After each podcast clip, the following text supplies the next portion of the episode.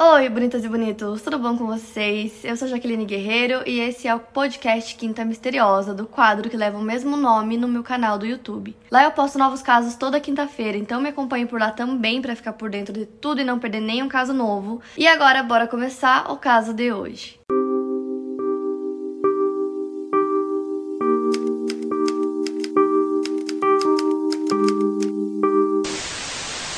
Vocês estavam pedindo muito para eu trazer casos sobre serial killers aqui pro canal, então hoje eu vou contar a história do Ed Jane. Edward Theodore Jane nasceu no dia 27 de agosto de 1906 em La Crosse, Wisconsin. O Edward, ou Ed, que era como ele era chamado, era filho de George P. Jean e Augusta Lurk Jean. O Ed também tinha um irmão mais velho chamado Henry. O pai do Ed era um homem muito agressivo, ele era alcoólatra, ele estava desempregado e costumava ser muito violento não só com os filhos, como com a esposa também. Já a mãe do Ed era uma fanática religiosa, então, por conta das suas crenças, ela se recusava a pedir divórcio, mesmo é, não estando num casamento saudável. O Ed até chegou a dizer em entrevistas que os dois se odiavam. A mãe do Ed, Augusta, sempre protegeu muito ele desde pequenininho.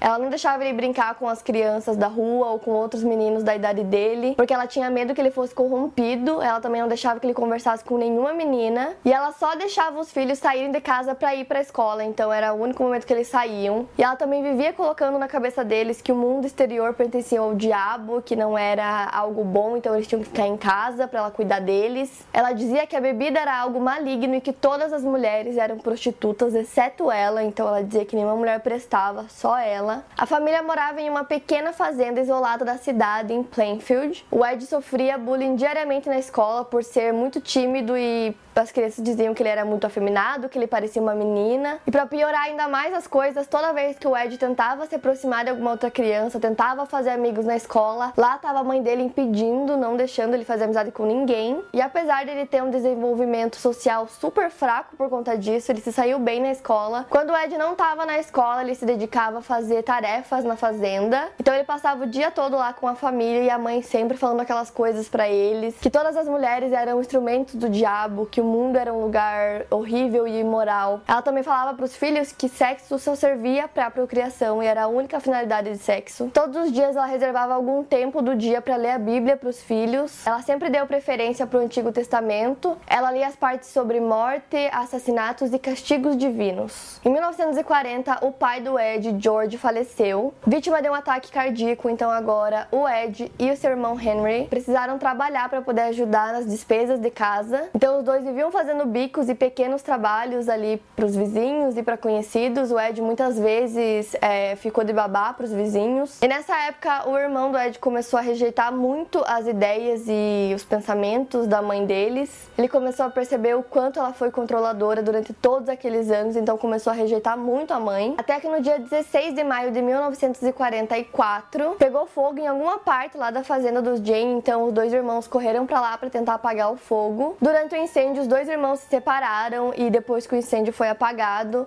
o Ed foi até a polícia para dizer que o irmão tinha desaparecido. E aí os policiais começaram a organizar as buscas para tentar encontrar o irmão do Ed, só que aí ele levou os policiais diretamente pro lugar onde o corpo do irmão tava. A polícia achou muito esquisito e começou a ter muitas dúvidas sobre todas as circunstâncias do incêndio. Primeiro porque lá na fazenda não conseguiram encontrar nada que indicasse incêndio e o irmão do Ed tinha muitas manchas pretas na cabeça. Posteriormente, depois de investigar e depois da autópsia, eles descobriram que o irmão do Ed, o Henry, tinha sofrido um trauma bem grave, bem forte na cabeça, mas o legista responsável decidiu colocar a causa da morte como asfixia. Como isso aconteceu? Por que isso aconteceu?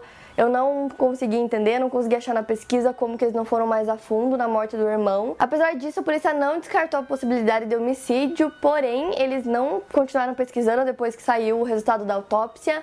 Então eles, ah, então é isso, foi asfixia, beleza. Não pesquisaram mais nada e ficou por isso mesmo. Depois da morte do irmão, o Ed passou a viver com sua mãe, só os dois na fazenda. Ele era completamente devoto à mãe dele. E os dois viveram lá felizes por um tempo, até que menos de dois anos após a morte morte do irmão, no dia 29 de dezembro de 1945, Augusta faleceu em decorrência de uma série de derrames, deixando o filho profundamente perturbado sozinho. Foi a partir daí que o comportamento do Ed começou a mudar muito. Ele se transformou de vez, ficou completamente sozinho, isolado de qualquer pessoa e ele ficava sobrevivendo de pequenos empregos que ninguém nunca sabia direito o que era, então muitas pessoas diziam que eram empregos estranhos e ele ficava lá isolado, não falava com quase ninguém e permanecia a maior parte do seu tempo sozinho. E o Ed sempre deixou o quarto da mãe completamente limpo, impecável, da forma como ela gostava, da forma como ela deixava, mas ele só fazia isso com o quarto da mãe. Todos os outros cômodos da casa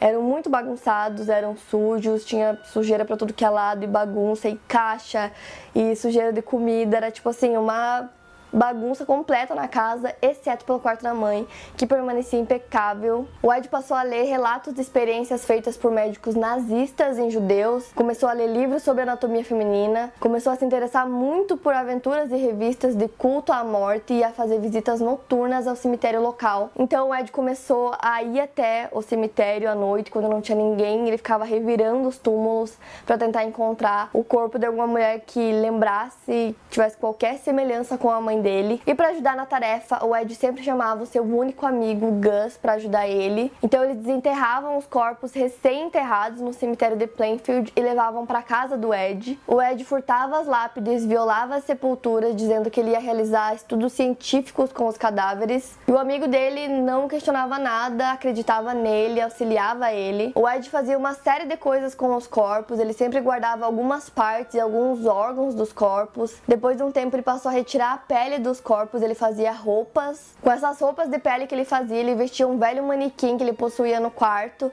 Em noites especiais ele vestia essas peles, o que é bizarro imaginar a pessoa fazendo roupas com pele humana e vestindo essas roupas como se fosse a coisa mais normal do mundo. Ele também demonstrava um certo fascínio por genitálias femininas. É, o Ed, mais tarde, ele confessou que ele sempre quis mudar de sexo, que ele sempre quis ser mulher. Ninguém nem imaginava que numa cidadezinha daquelas tinha uma pessoa que estava fazendo essas coisas, ninguém nem sonhava que o Ed estava fazendo isso. Pelos vizinhos ele era visto como um estranho velho Ed, ninguém imaginava nada disso. O amigo dele que sempre ajudava ele para pegar os corpos acabou sendo internado em uma casa de idosos. E foi aí que o Ed começou a ter outros planos, outras ideias e começou a ir muito além do que roubar cadáveres no cemitério. A Mary Hogan foi sua primeira vítima, ela foi assassinada com um tiro de calibre 32 na cabeça no dia 8 de dezembro de 1954. Ele tirou toda a pele do corpo da Mary, separou alguns ossos do corpo dela e utilizou esses ossos para fazer móveis para casa. Ele também separava algumas especiarias humanas para poder fritar elas. E fisicamente a Mary lembrava muito a mãe do Ed. Essa foi a primeira vítima dele e depois disso ele nunca mais parou. Até hoje não se sabe quantas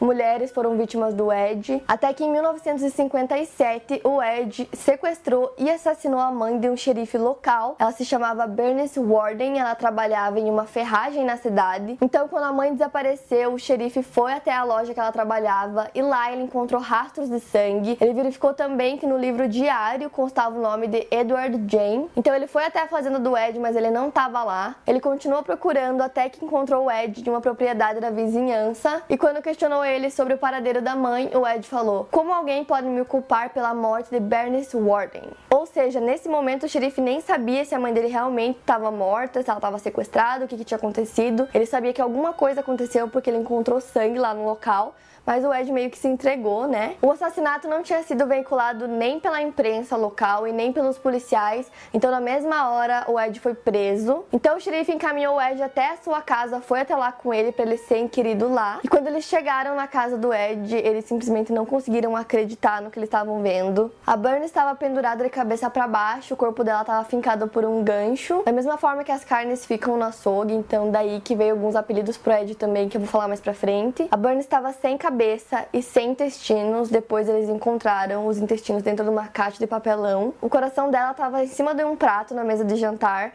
e outros órgãos do corpo dela foram encontrados em uma panela que estava ligada em pleno cozimento. Mas isso não era o pior que encontraram lá. Tinha muita coisa bizarra e as fotos são horríveis, gente. Nossa, ele pegava o crânio das vítimas dele ou dos cadáveres e ele colocava vela dentro. Tinha um que ele usava para tomar sopa. Dentro da geladeira tinha um monte de órgãos humanos congelados, máscaras feitas com o rosto das mulheres que ele tirava. Gente, juro, quando eu vi as fotos eu não conseguia nem acreditar que era real aquilo, que era de verdade, tipo, é horrível. Se você tem estômago fraco, não veja. Quando a notícia se espalhou, ninguém conseguia acreditar que o Ed estava fazendo todas aquelas coisas. Antes a casa dele, que sempre estava escura e passava despercebida por todo mundo, agora virou um lugar que todo mundo queria ir lá ver. Os vizinhos iam até a janela para tentar ver como era por dentro da casa.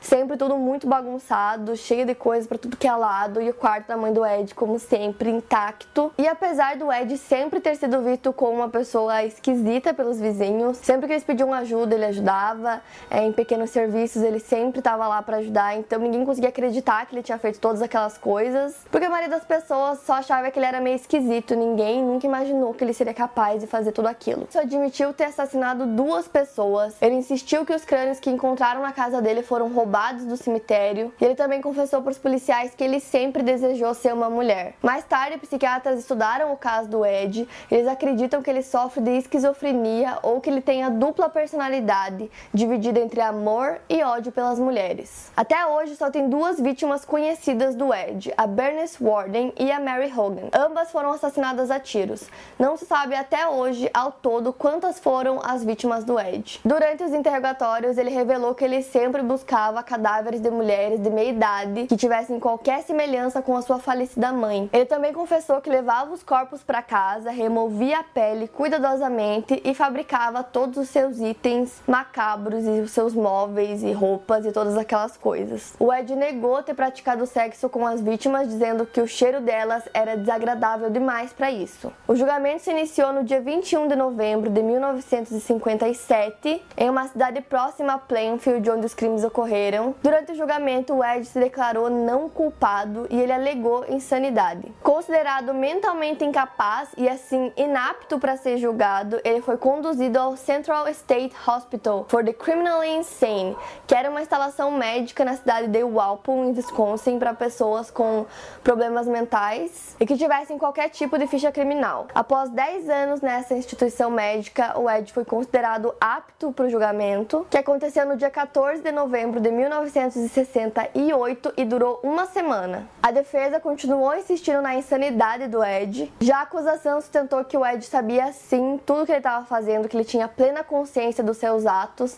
Inclusive, eles chamavam e se referiam ao Ed como carniceiro. Durante o julgamento também tiveram diversas testemunhas, dentre elas técnicos de laboratórios que fizeram a autópsia dos corpos encontrados na casa do Ed, alguns policiais e também psiquiatras. As evidências materiais encontradas na casa do Ed, os depoimentos das testemunhas e a confissão anterior do próprio Ed, tudo isso levou o júri a dar o veredito final e o Ed foi considerado culpado de assassinato em primeiro grau. Porém, alguns dias depois, o magistrado Robert Gomar proferiu a sentença e apesar do veredito dado anteriormente, após ouvir médicos da acusação e da defesa, eles concluíram que o Ed realmente não tinha discernimento para compreender os crimes praticados. Então, assim, ele foi declarado não culpado por razões de insanidade. O carniceiro foi escoltado para a mesma instituição médica que ele já havia ficado por 10 anos e depois ele foi encaminhado para a Mendota Mental Health Institute, um hospital psiquiátrico gerenciado pelo Departamento de Serviços de Saúde de Wisconsin. O Ed passou o resto da sua vida nesse hospital.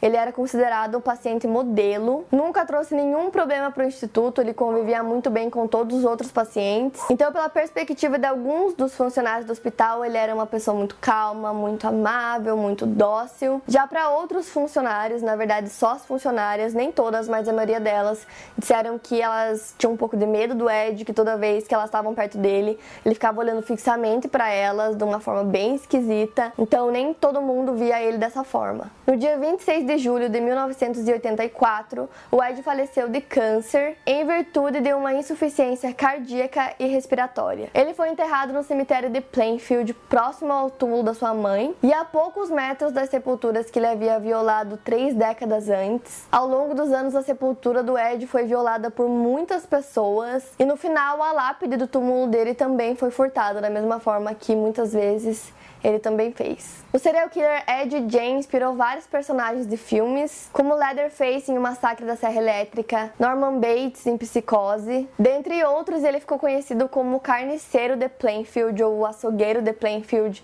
pela forma como encontraram a casa dele, todas aquelas coisas bizarras que ele fez lá. Para mais casos, siga meu podcast aqui no Spotify, lembrando que os casos novos saem primeiro lá no meu canal do YouTube toda quinta-feira. Obrigada por ouvir, até o próximo caso.